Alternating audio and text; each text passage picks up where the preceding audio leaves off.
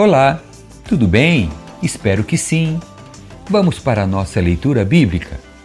Livro de 1 Coríntios, capítulo 13. O mais importante é o amor. Se eu falasse as línguas dos homens e dos anjos, mas não tivesse amor, seria como um sino que ressoa ou um símbolo que retine. Se eu tivesse o dom de profecias, se entendesse todos os mistérios de Deus e tivesse todo o conhecimento, e se tivesse uma fé que me permitisse mover montanhas, mas não tivesse amor, eu nada seria. Se desse tudo que tenho aos pobres e até entregasse meu corpo para ser queimado e não tivesse amor, de nada me adiantaria. O amor é paciente e bondoso. O amor não é ciumento nem presunçoso, não é orgulhoso nem grosseiro, não exige que as coisas sejam à sua maneira, não é irritável nem rancoroso não se alegra com a injustiça, mas sim com a verdade. O amor nunca desiste, nunca perde a fé, sempre tem esperança e sempre se mantém firme.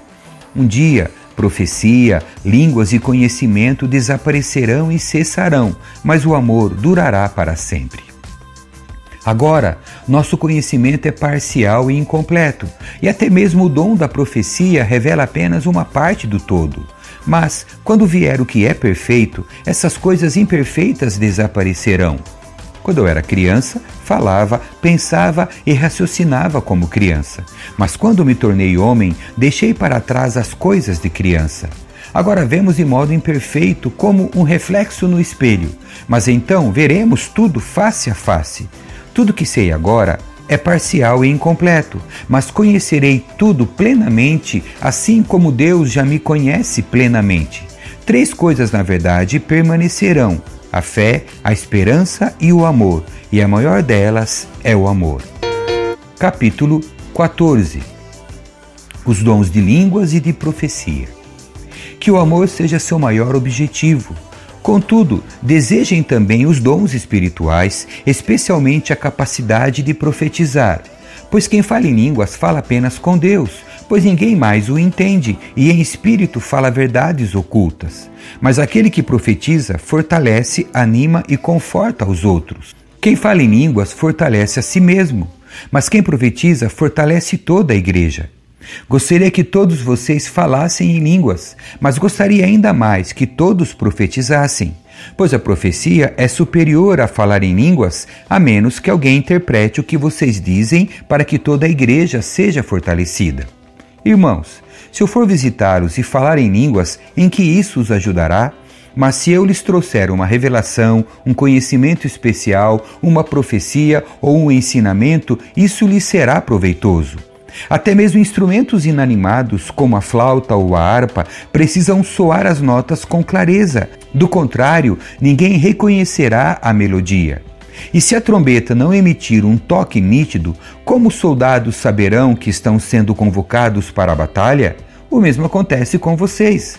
Se usarem palavras incompreensíveis, como alguém saberá o que estão dizendo? Será o mesmo que falar ao vento. Há muitos idiomas no mundo e todos têm sentido. Mas se eu não entendi um idioma, sou estrangeiro para quem o fala, e ele é estrangeiro para mim. O mesmo se aplica a vocês. Uma vez que estão ansiosos para ter os dons espirituais, busquem os dons que fortalecerão a igreja toda. Portanto, quem fala em línguas deve orar pedindo também a capacidade de interpretar o que é dito. Pois se ora em línguas, meu espírito ora, mas eu não entendo o que estou dizendo. Então, o que devo fazer? Orarei no Espírito e também orarei em palavras que entendo. Cantarei no Espírito e também cantarei em palavras que entendo. Pois se louvarem apenas no Espírito, como poderão louvar com vocês aqueles que não os entendem? Como poderão agradecer com vocês se não entendem o que estão dizendo? Vocês darão graças muito bem, mas não fortalecerão aqueles que os ouvem. Dou graças a Deus porque falo em línguas mais que qualquer um de vocês. Contudo, numa reunião da igreja, prefiro dizer cinco palavras compreensíveis que ajudem os outros a falar dez mil palavras em outra língua. Irmãos, não sejam infantis no entendimento dessas coisas. Sejam inocentes como bebês com relação ao mal, mas sejam maduros no entendimento. Pois as Escrituras dizem: Falarei a este povo em línguas estranhas e por meio de lábios estrangeiros. Mesmo assim, este povo não me ouvirá, diz o Senhor. Portanto, falar em línguas é um sinal não para os que creem, mas para os descrentes. A profecia, contudo, é para os que creem e não para os descrentes. Ainda assim, se descrentes ou pessoas que não entendem essas coisas entrarem na reunião de sua igreja e ouvirem todos falarem em línguas, pensarão que vocês são loucos. Mas se todos vocês estiverem profetizando e descrentes ou pessoas que não entendem essas coisas entrarem na reunião, serão convencidos do pecado e julgados por aquilo que vocês disserem. Ao ouvirem, os pensamentos secretos deles serão revelados, e eles cairão de joelhos e adorarão a Deus, declarando: De fato, Deus está aqui no meio de vocês. Os dons espirituais no culto. Pois bem, irmãos, o que fazer então? Quando vocês se reunirem, um cantará, o outro ensinará, o outro revelará, um falará em línguas e outro interpretará o que foi dito. Tudo que for feito, porém, deverá fortalecer a todos. Não mais que dois ou três devem falar em línguas. Devem se pronunciar um de cada vez e alguém deve interpretar o que disserem. Mas se não houver alguém que possa interpretar, devem permanecer calados na reunião da igreja, falando com Deus em particular. Que dois ou três profetizem e os outros avaliem o que for dito. Se alguém estiver profetizando e outra pessoa receber uma revelação, quem está falando deve se calar. Desse modo, Todos que profetizam terão sua vez de falar, um depois do outro, para que todos sejam instruídos e encorajados. Aqueles que profetizam têm controle de seu espírito e podem falar um por vez. Pois Deus não é Deus de desordem, mas de paz, como em todas as reuniões do povo santo. As mulheres devem permanecer em silêncio durante as reuniões da igreja. Não é apropriado que falem. Devem ser submissas, como diz a lei. Se tiverem alguma pergunta, devem fazê-la ao marido, em casa, pois não é apropriado que as mulheres falem nas reuniões da igreja. Ou vocês pensam que a palavra de Deus se originou entre vocês? Acaso são os únicos aos quais ela foi entregue? Se alguém afirma ser profeta ou se considera espiritual, será o primeiro a reconhecer que o que lhes digo é uma ordem do Senhor. Se alguém ignorar esse fato, ele mesmo será ignorado. Portanto, meus irmãos, anseiem profetizar e não proíbam falar em línguas, mas cuidem para que tudo seja feito com decência e ordem. Capítulo 15 A ressurreição de Cristo. Agora, irmãos, quero lembrá-los das boas novas que lhes anunciei anteriormente. Vocês as receberam e nelas permanecem firmes. São essas boas novas que os salvam, se continuarem a crer na mensagem como lhes anunciei. Do contrário, sua fé é inútil. Eu lhes transmiti o que era mais importante e o que também me foi transmitido. Cristo morreu por nossos pecados, como dizem as Escrituras. Ele foi sepultado e ressuscitou no terceiro dia, como dizem as Escrituras. Apareceu a Pedro e mais tarde aos doze. Depois disso, apareceu a mais de 500 irmãos de uma só vez, a maioria dos quais ainda está viva, embora alguns já tenham adormecido. Mais tarde, apareceu a Tiago e posteriormente a todos os apóstolos. Por último, apareceu também a mim, como se eu tivesse nascido fora do tempo. Pois sou o mais insignificante dos apóstolos. Aliás, nem sou digno de ser chamado apóstolo, pois persegui a igreja de Deus. O que agora sou, porém, deve-se inteiramente à graça que Deus derramou sobre mim e que não foi inútil. Trabalhei com mais dedicação que qualquer outro apóstolo, e no entanto não fui eu, mas Deus que em sua graça operou por meu intermédio. Logo, não faz diferença se eu prego ou se eles pregam, pois todos nós anunciamos a mesma mensagem na qual vocês já creram. A ressurreição dos mortos. Pois bem, se proclamamos que Cristo ressuscitou dos mortos, por que alguns de vocês afirmam não haver ressurreição dos mortos? Pois se não existe ressurreição dos mortos, Cristo não ressuscitou. E se Cristo não ressuscitou, nossa pregação é inútil e a fé que vocês têm também é inútil. Então estamos todos mentindo a respeito de Deus, pois afirmamos que ele ressuscitou a Cristo. Mas, se não existe ressurreição dos mortos, isso não pode ser verdade. E, se não existe ressurreição dos mortos, então Cristo também não ressuscitou. E se Cristo não ressuscitou, a fé que vocês têm é inútil e vocês ainda estão em seus pecados. Nesse caso, todos que adormeceram crendo em Cristo estão perdidos. Se nossa esperança em Cristo vale apenas para esta vida, somos os mais dignos de pena em todo o mundo. Mas Cristo de fato ressuscitou dos mortos. Ele é o primeiro fruto da colheita de todos que adormeceram. Uma vez que a morte entrou no mundo por meio de um único homem, agora a ressurreição dos mortos começou por meio de um só homem. Assim como todos morremos em Adão, todos que são de Cristo receberão nova vida. Mas essa ressurreição tem uma sequência. Cristo ressuscitou como o primeiro fruto da colheita, e depois todos que são de Cristo ressuscitarão quando ele voltar. Então virá o fim, quando ele entregará o reino a Deus, o Pai, depois de ter destruído todos os governantes e autoridades e todo o poder. Pois é necessário que Cristo reine até que tenha colocado todos os seus inimigos debaixo de seus pés, e o último inimigo a ser destruído é a morte. Pois as Escrituras dizem: Deus pôs todas as coisas sob a autoridade dele. Claro que, quando se diz que todas as coisas estão sob a autoridade dele, isso não inclui aquele que conferiu essa autoridade a Cristo.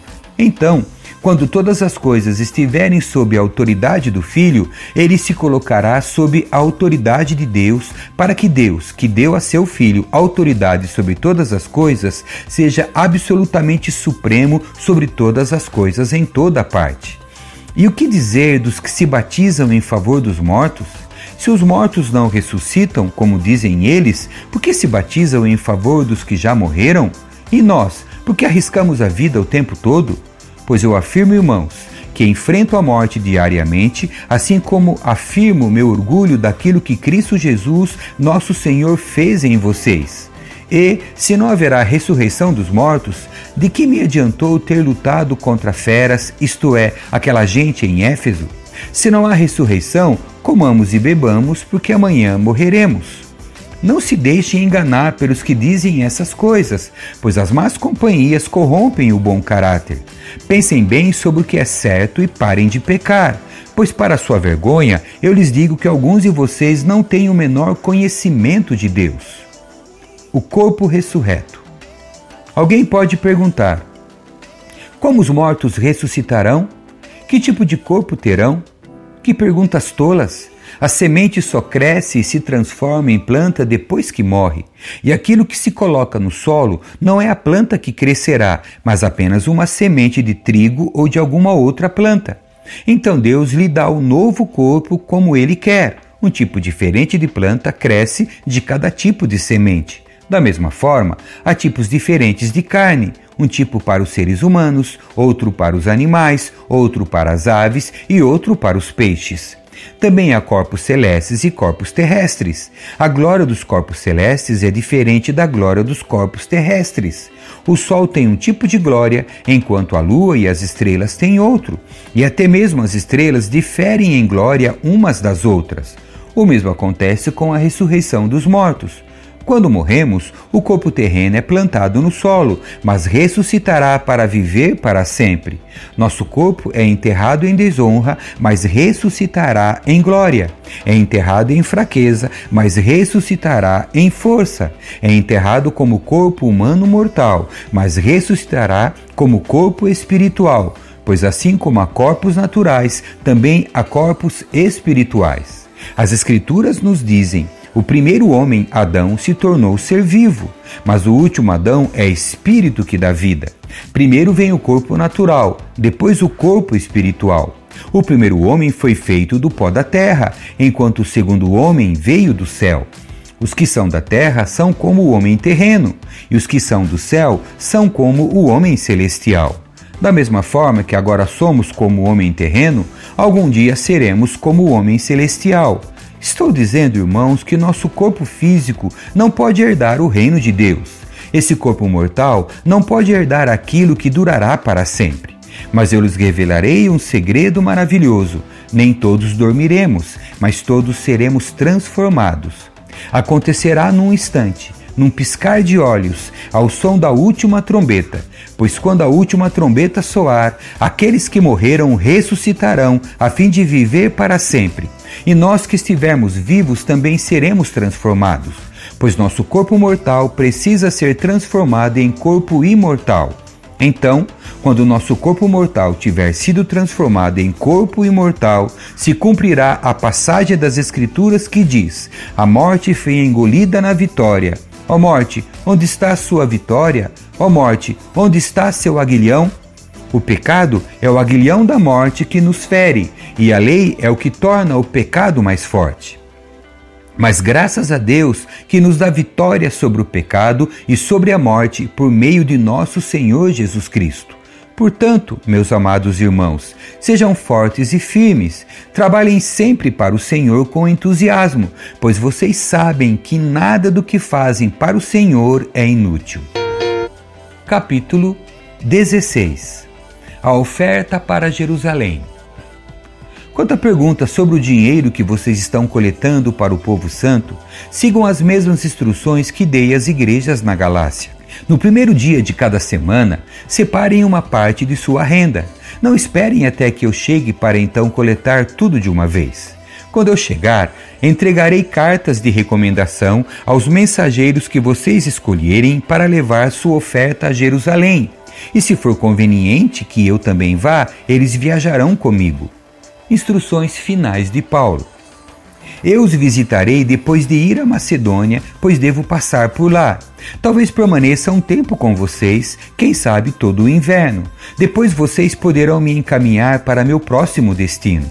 Desta vez, não quero visitá-los apenas de passagem, quero ficar algum tempo, se o Senhor o permitir.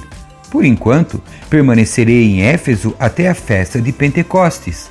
Há uma porta inteiramente aberta para realizar um grande trabalho aqui, ainda que muitos se oponham a mim. Quando Timóteo chegar, não deve se sentir intimidado por vocês. Ele está realizando a obra do Senhor, assim como eu. Não deixem que ninguém o trate com desprezo. Enviem-no de volta para mim com sua bênção. Espero que ele venha junto com os demais irmãos. Quanto a nosso irmão Apolo, insisti que ele os visitasse com os outros irmãos, mas ele não estava disposto a ir agora. Ele o fará mais tarde quando tiver oportunidade. Estejam vigilantes, permaneçam firmes na fé, sejam corajosos, sejam fortes, façam tudo com amor. Vocês sabem que Estéfanas e sua família foram os primeiros convertidos na Acaia e têm dedicado a vida ao serviço do povo de Deus. Peço, irmãos, que se sujeitem a eles e a outros que, como eles, servem com tanta devoção. Estou muito contente com a vinda de Stefanas, Fortunato e Acaico. Eles proveram a ajuda que vocês, por não estarem aqui, não puderam me dar. Eles têm sido um grande estímulo para mim, como foram para vocês. Valorizem todos que servem tão bem. Saudações finais e bênção de Paulo. As igrejas aqui na província da Ásia enviam saudações no Senhor. Também o saúdam Áquila e Priscila e todos da igreja que se reúnem na casa deles. Todos os irmãos daqui lhes enviam saudações. Saúdem uns aos outros com beijo santo. Esta é minha saudação de próprio punho. Paulo. Se alguém não ama o Senhor, essa pessoa é maldita. Vem, nosso Senhor. Que a graça do Senhor Jesus esteja com vocês. Envio o meu amor a todos vocês em Cristo Jesus. Amém. Que Deus abençoe a sua leitura e assim encerramos o livro de 1 Coríntios. Tchau.